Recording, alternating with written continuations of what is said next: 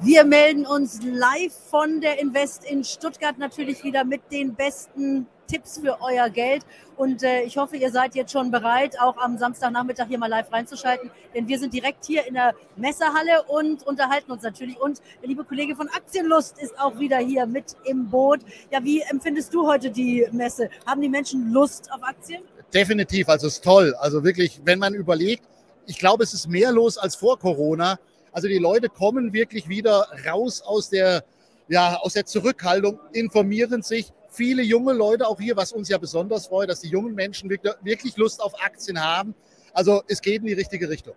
So, und ihr könnt natürlich hier wie immer äh, bei dieser Live-Schalte auch eure äh, Fragen stellen. Ich habe die Kommentare jetzt angemacht und insofern seht uns die etwas schlechte Qualität des Bildes nach, denn äh, hier ist ein ganz schlechtes Internet. Also äh, ich glaube, der Bahnhof wird hier nicht fertig und das Internet wahrscheinlich auch nicht.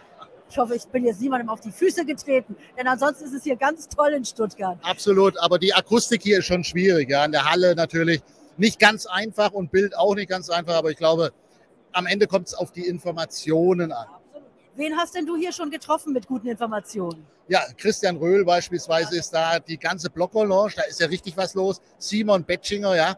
Äh, ich hab, bin ein großer Fan von Simon Betschinger, ist ein ganz toller, äh, sympathischer Mensch, der die Dinge auch positiv an, angeht, wie wir das ja auch machen von der Aktienlust ja nicht so sehr immer das Negative sehen, sondern nach vorne neue Technologien, neue Trends. Ja, und darum geht es ja. Die Welt geht weiter, die Welt dreht sich weiter und es gibt immer neue Ideen und Anlagechancen. Man muss einfach wirklich nach vorne blicken und positiv sein gucke gerade nochmal, ob mein Mikrofon richtig eingestöpselt ist, dass wenigstens der Ton gut ist. Denn ich weiß, hier bei YouTube gibt es ja inzwischen auch die Podcast-Möglichkeit und wir werden das Ganze auch als Podcast hochladen. Also wer keine Lust hat, ein Bild zu gucken, der kann das Ganze sich dann auch eben anhören. Ähm, wir haben ja im Moment doch herausfordernde Zeiten. Also äh, in den letzten Tagen muss man ja sagen, denn jeden Tag passiert hier was Neues, sind einige Banken in Schwierigkeiten geraten. Wir haben jetzt schon häufiger auch bei mir im Money Talk darüber gesprochen. Den Banken wird zur Hilfe geeilt, die Notenbanken geben Kreditlinien wie bei der Credit Suisse beispielsweise. Aber eine große Gefahr, die ich sehe, ist, dass da noch viel mehr Risiken in den Bankbilanzen schlummern. Denn auch wenn man jetzt sagt, oh, die Silicon Valley Bank war ein Einzelfall, die Credit Suisse ist ein Einzelfall. Diese ganzen Einzelfälle summieren sich doch zu einem großen Ganzen. Also ich sehe das irgendwie so ein bisschen, äh, ich bin ja kein Freund von Verschwörungstheorien, ja, aber wenn ich mir sehe, wer profitiert da aktuell eigentlich, das sind die Großbanken. Ja, die haben momentan wirklich richtig wieder Kapitalzuflüsse. Und wenn ich mir überlege, wie JP Morgan oder Goldman Sachs oder äh, Morgan Stanley, wie waren die äh, die letzten Monate positioniert? Sie waren nicht im Markt. Sie haben eigentlich den Markt nochmal unter Druck äh, gesehen und plötzlich taucht SVB auf, ja, und plötzlich wird die Credit Suisse gespielt, die seit 2015 in Schwierigkeiten ist. Also da kommt viel zusammen. Natürlich jetzt ist der Druck auf die kleinen Regionalbanken, der ist da, ja, weil die viele sagen, okay, äh, ich muss mein Geld vielleicht eher zu den Großen bringen. Es wird Fusionen geben bei den Regionalbanken in den USA. Äh, und äh, ich glaube trotz allem, es ist nicht vergleichbar mit Lehman. Ja. Äh, es ist irgendwie natürlich ein Thema, was uns noch ein bisschen beschäftigen wird, das ist gar keine Frage. Aber auf der anderen Seite, wir müssen die positiven Effekte sehen. US-Renditen deutlich im, im, Rückzug, also der Druck auf die Notenbanken in Sachen Zinserhöhung, Leitzinserhöhung, der lässt nach und wir sehen es dann auch wieder an der Technologiebörse Nasdaq. Die ist wieder im Vorwärtsgang. Das heißt, hier äh, sind die Risiken auch wieder weniger geworden dass die jungen Unternehmen Schwierigkeiten haben, sich äh, zu finanzieren. Also es hat auch positive Effekte und wir sehen es auch an den großen Aktien, den GAFAM-Aktien, die Kapitalstaubsauger. Da geht wieder richtig viel Geld rein und das ist gut. Da gibt es Impulse. Dann äh, ist, wenn die Technologiebörse Börse wieder die Führerschaft übernimmt am Markt, dann haben wir auch gute Aussichten, dass der ganze Trend wieder positiver wird. Hier kommen auch schon Fragen rein und äh, zwar eine Frage, wie viel Prozent von seinem Einkommen sollte man in Aktien investieren? Na gut, also das ist natürlich eine schöne Frage. Man sollte natürlich erstmal überhaupt von seinem Einkommen irgendetwas zurücklegen können, denn viele Menschen sagen mir, dass das eben genau die Schwierigkeit ist, dass man kein Geld übrig hat, um es zu investieren. Aber was würdest du denn jemandem raten, also der jetzt wirklich anfangen möchte? Kommt ein bisschen auch aufs Alter an, oder? Es kommt vor allen Dingen auch aufs Einkommen an. Also man, man soll das investieren, was ich nicht die nächsten fünf oder zehn Jahre andersweitig äh, einplane. Das ist wesentlich. Und wenn es anfangs mit einem ETF-Sparplan ist, auch eine tolle Sache, überhaupt irgendwie Fuß zu fassen. jeder sollte sich damit beschäftigen. Man kann nie zu früh anfangen. Und schön ist es ja, dass wir heute nicht mehr so viel Kapital brauchen, um in Aktien zu investieren oder ETF-Sparpläne zu machen. Die Gebühren sind ganz andere, wie das vor 20 Jahren noch der Fall ist. Also es gibt Möglichkeiten und von daher, das, was ich jetzt irgendwie nicht andersweitig brauche, das sollte ich wirklich irgendwie sinnvoll anlegen. Anfangen mit dem ETF-Sparplan und vielleicht auch so die ein oder andere Aktie, wo ich selber ein Gefühl für habe, ein Faible für habe. Ich bleibe dabei, gerade junge Menschen sollten mal schauen, was sie nutzen, mit was telefonieren sie, äh, wo sind sie im Internet unterwegs. Ja, das, das ganze Leben ist ja eine einzige Börse.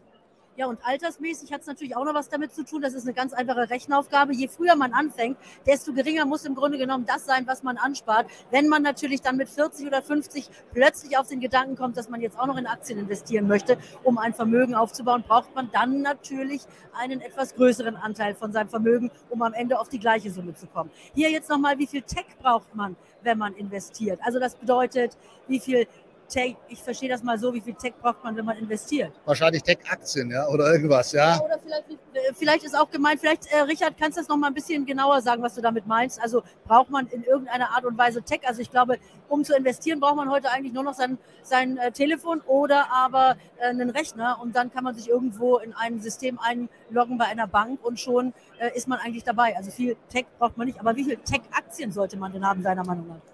Das, also ich, ich glaube einfach, junge Menschen, die sollten sich wirklich auf, auf Technologie, auf Zukunftstrends konzentrieren. Die haben Zeit, die können auch solche Krisen mal aussitzen, wenn es mal zwei, drei Jahre schwieriger wird. Je älter ich werde, desto mehr sollte ich auch auf Value, auf Dividendenaktien setzen, passives Einkommen generieren.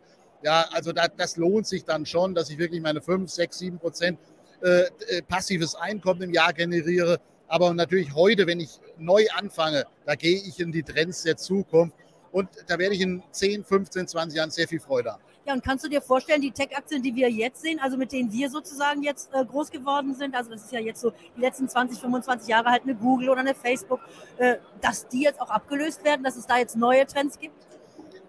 Von den aktuellen Platzhirschen werden natürlich weitere oder werden viele auch die nächsten 10 Jahre, 15 Jahre äh, dominieren. Es wird auch welche geben, die das vielleicht nicht schaffen. Wir haben es gesehen, Nokia verschwunden, war auch mal ein Hightech-Unternehmen.